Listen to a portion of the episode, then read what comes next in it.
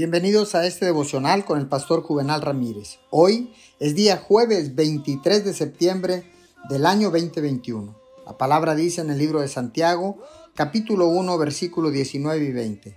Mis queridos hermanos, tengan presente esto.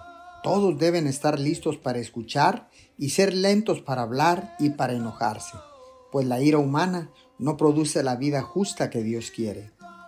En algún momento de la vida todos nos enfrentamos a las críticas, pero es posible aprender a hacerles frente y no dejar que nos afecten. El apóstol Pablo nos dio un gran ejemplo a seguir. Dijo que no le preocupaba el juicio de los demás. Él sabía que estaba en las manos de Dios y que al final se presentaría delante de él y daría cuenta de sí mismo y de su vida.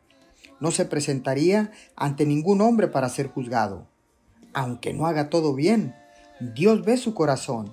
Si intenta vivir para Dios y trata de hacer lo mejor para Él, Dios se complace con usted.